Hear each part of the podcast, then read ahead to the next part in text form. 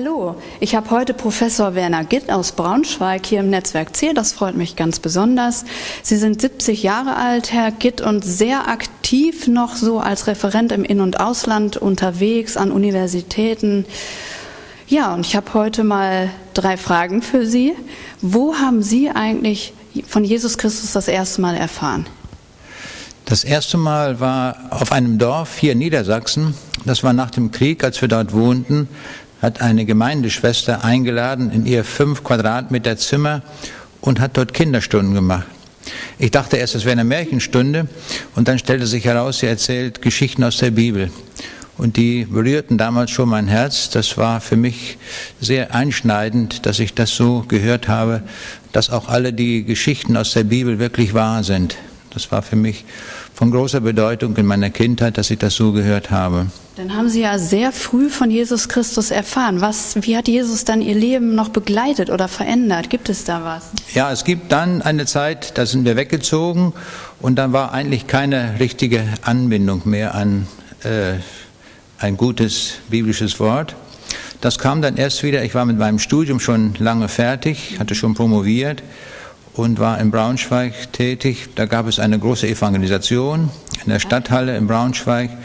Und dort wurde vollmächtig verkündigt, in klarer Weise, was die Bibel sagt. Und das war eine große Herausforderung an dem Abend. Und ich habe damals Ja gesagt mhm, zu dieser Entscheidung, zu der aufgerufen worden ist. Sie sind ja von Beruf Informatiker. Was würden Sie sagen, hat Jesus in Ihrem Berufsleben auch eine Rolle gespielt oder was würden Sie auch anschließend noch mit auf den Weg geben? Warum sollten andere Menschen sich auch für Jesus Christus interessieren oder ihn kennenlernen? Es hat zwei Aspekte, wenn man Jesus kennenlernt.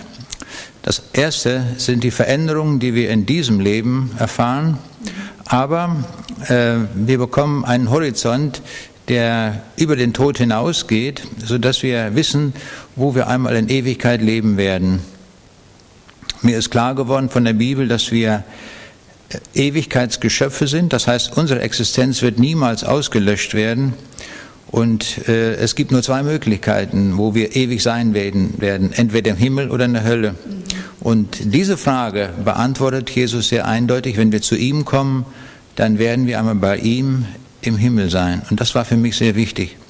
Aber auch in diesem Leben ist es sehr entscheidend, dass wir Jesus kennen, weil wir Maßstäbe haben für unser Leben, für unser Handeln, für unser Denken, für unser Tun.